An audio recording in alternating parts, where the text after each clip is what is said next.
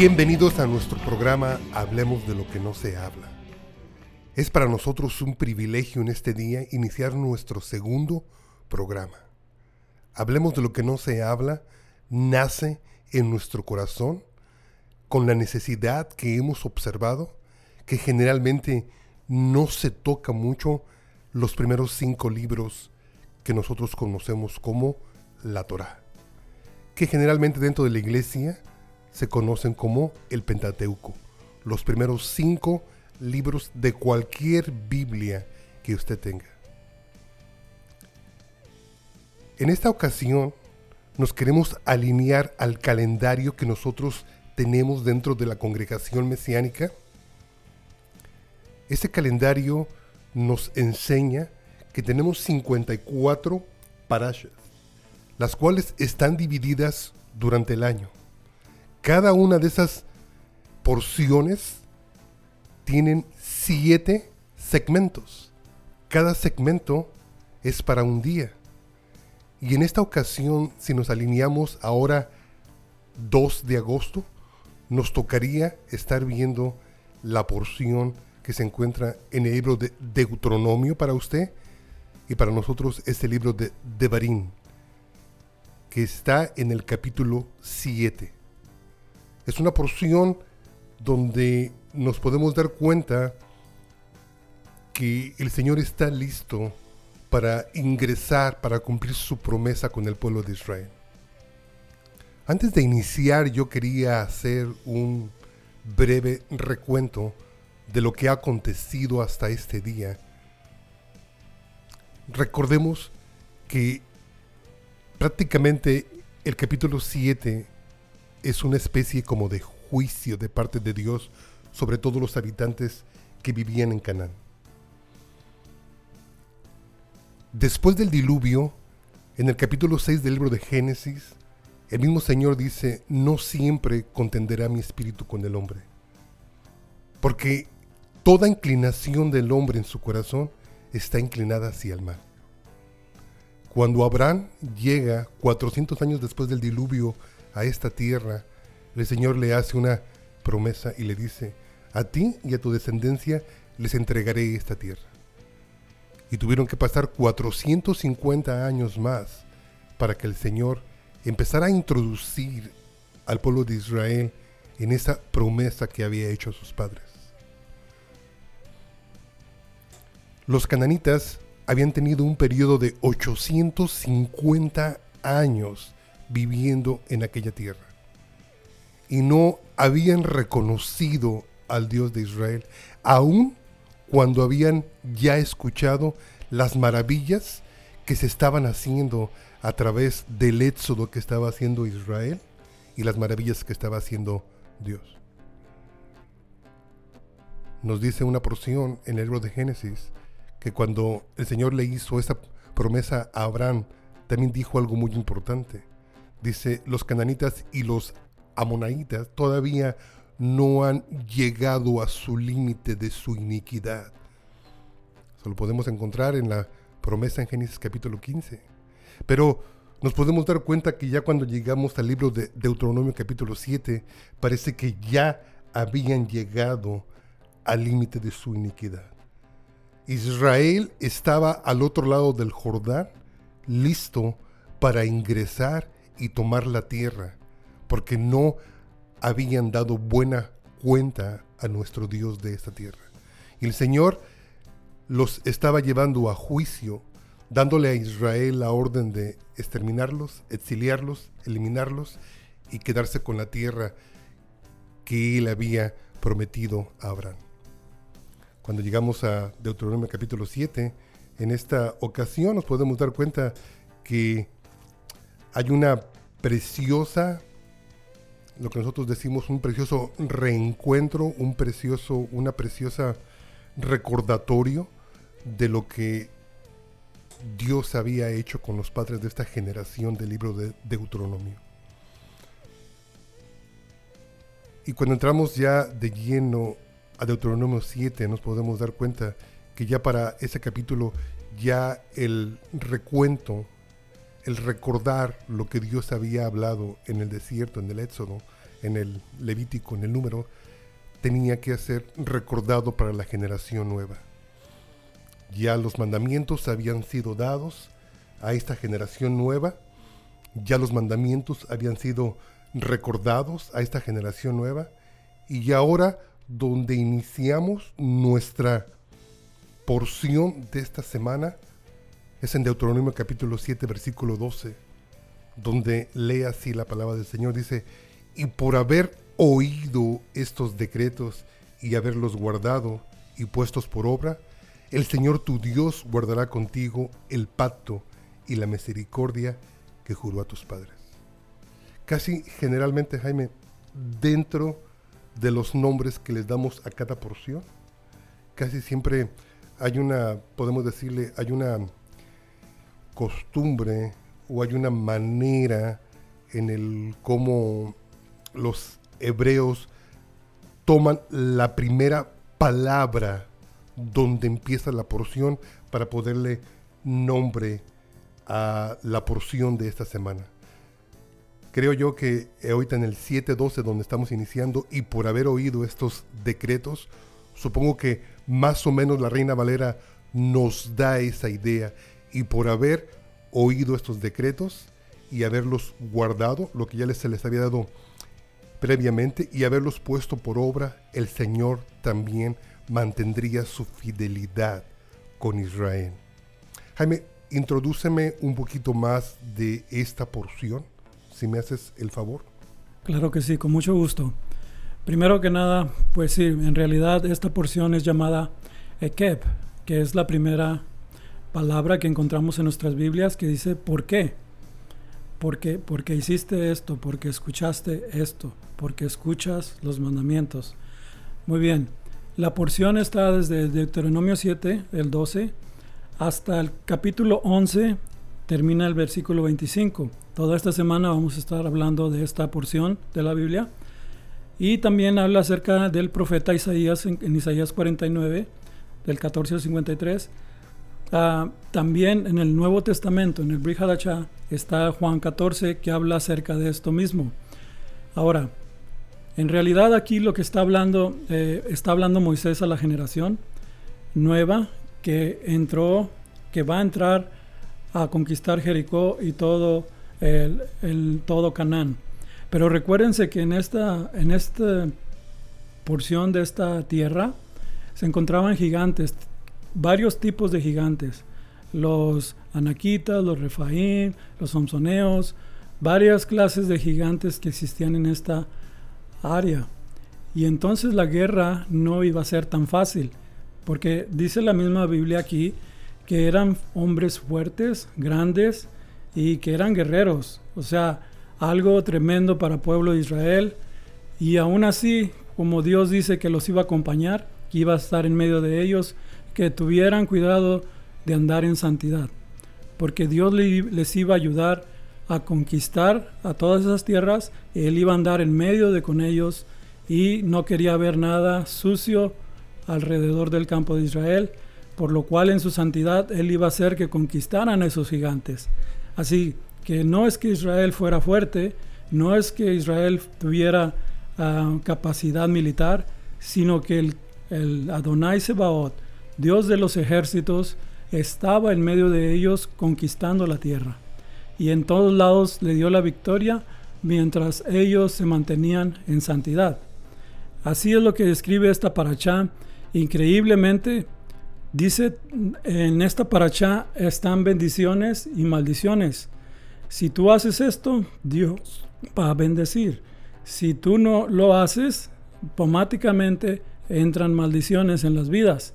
Por eso es importante hablar de los principios bíblicos, de lo que hay, de los mandamientos que Dios tiene, que no son una carga pesada, que son fáciles de hacer porque andamos en el Espíritu, que andamos con Adonai, con el Señor, y Él nos defiende de todos estos gigantes, de estos problemas que ahora hay en la vida, en esta vida, podemos ver que Dios nos da la victoria a través de cumplir la santidad con Él.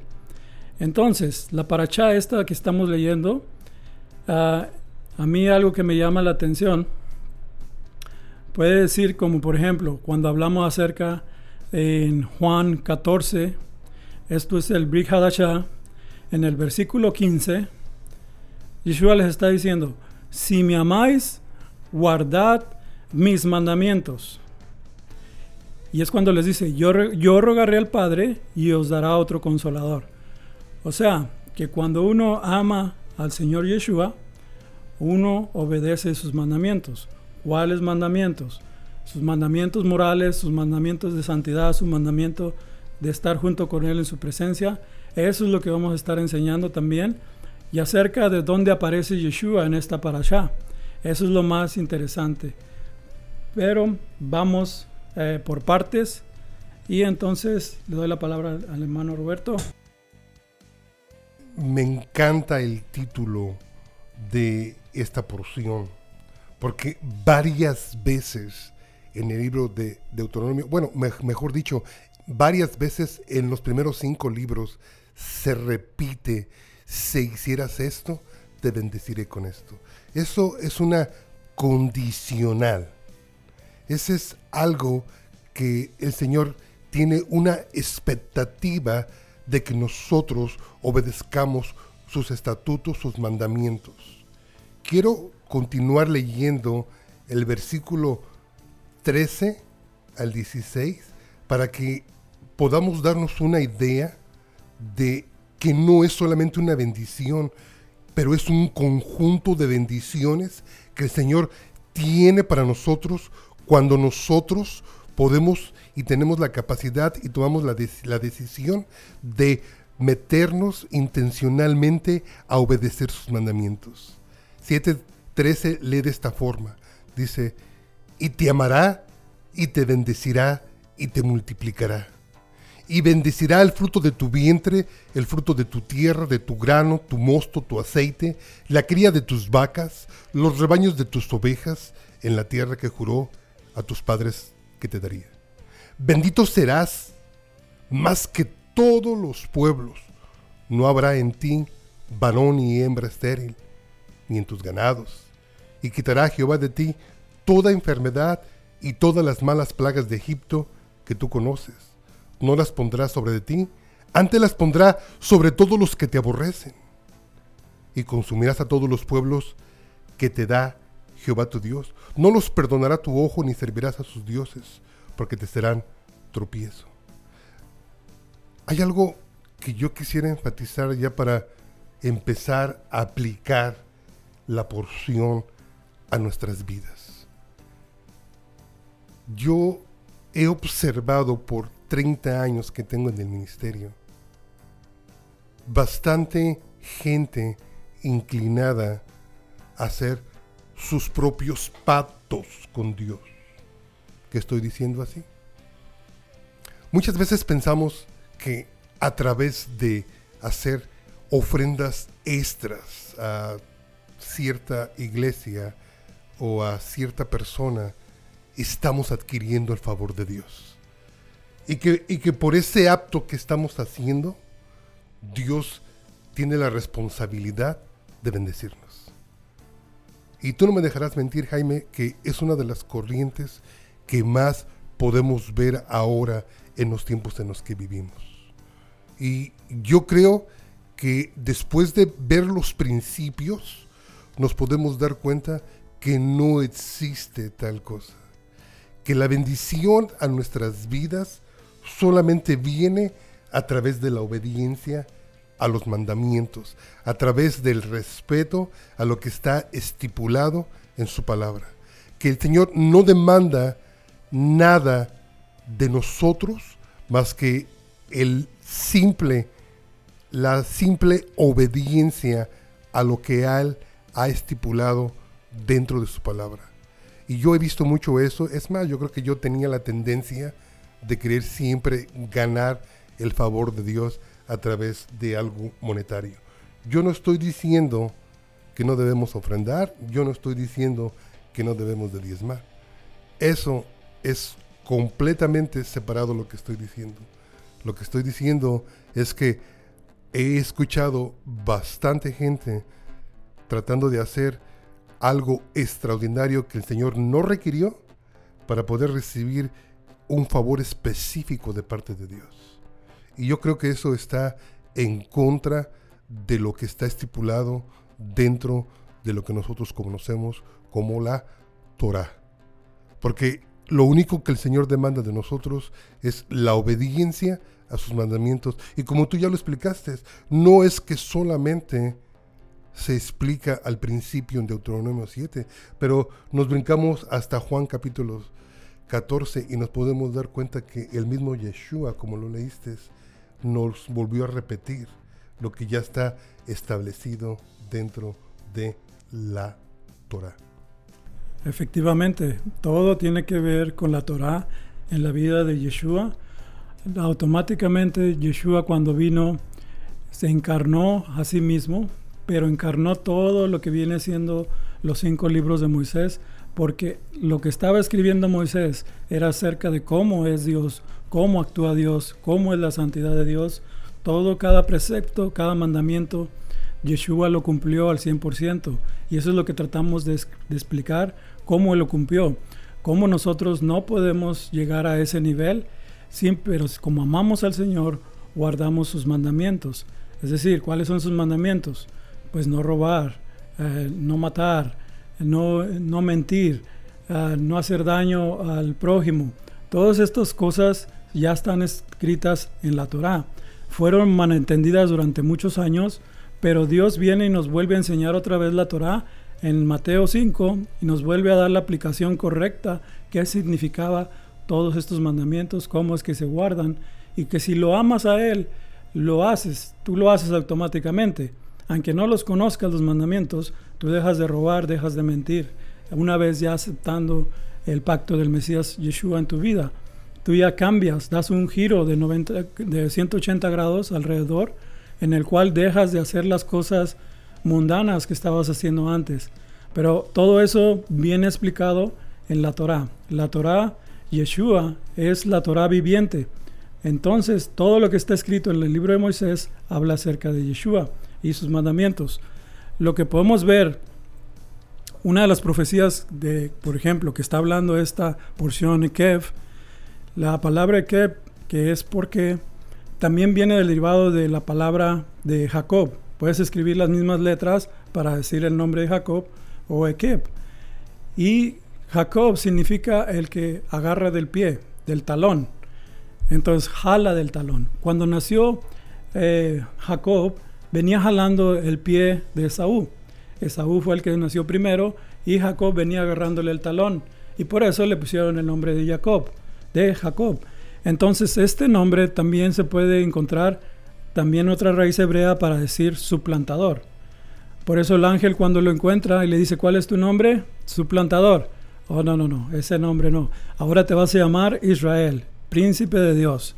Muy diferente la bendición que estuvo peleando Jacob con el ángel. Y como estamos viendo de guerras, a la guerra, Jacob tuvo que pelear por su bendición. Tuvo que orar, tuvo que pelear con el ángel hasta que lo bendijera, no lo soltaba. Toda esta porción nos habla acerca de eso.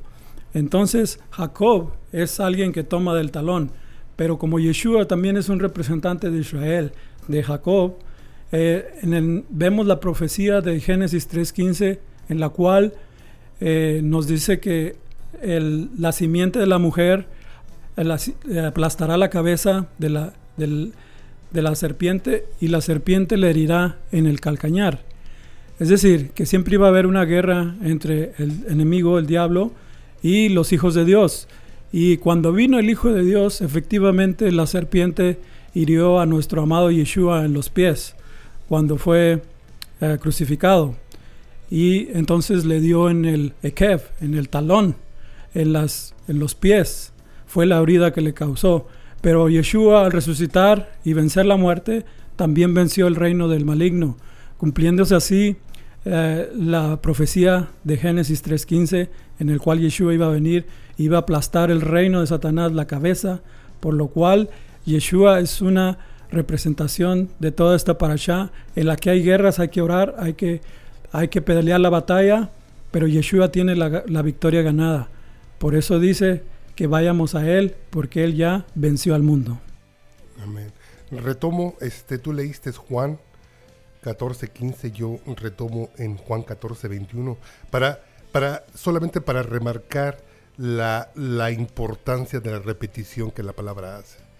14, 21 dice, el que tiene mis mandamientos y los guarda, o sea, ahí hay un complemento y los guarda, no tan solo es el memorizarlos, pero también el obedecerlos y guardarlos, dice, ese es el que me ama. Dice, y el que me ama será amado por mi Padre, y yo le amaré y me manifestaré en él. Qué precioso es ver cuando podemos trazar la palabra de principio a fin sin salir de ningún contexto. Esa es la misión que nos hemos puesto en nuestro programa, el trazar, como dice el apóstol Pablo, la palabra con un trazo arquitectónico donde no se salga del contexto y la intención que tenía el Señor en su palabra. Casi llegamos al final de nuestro programa solamente para recordarles que está usted escuchando su programa Hablemos de lo que no se habla. El hermano Jaime Mireles y Roberto Espinosa les dan las gracias por el tiempo que han tomado para escuchar nuestro mensaje y nosotros exhortamos a la gente que nos escucha a obedecer, a poder mantenerse fieles al Señor. Y recuerde que estamos de lunes a viernes de seis y media a 7 en esta radio estación. Nos gustaría que también nos visitara en nuestros en nuestras redes sociales y también vamos a dar nuestros números de teléfono si usted tiene preguntas en este momento. Nos puede usted llamar al 214-212-7676 o también nos puede usted llamar al 972-589-5454. Recuerde, Jaime y yo, un servidor, estamos representando a nuestra congregación Árbol de Vida. Y es para nosotros un privilegio estarles sirviendo.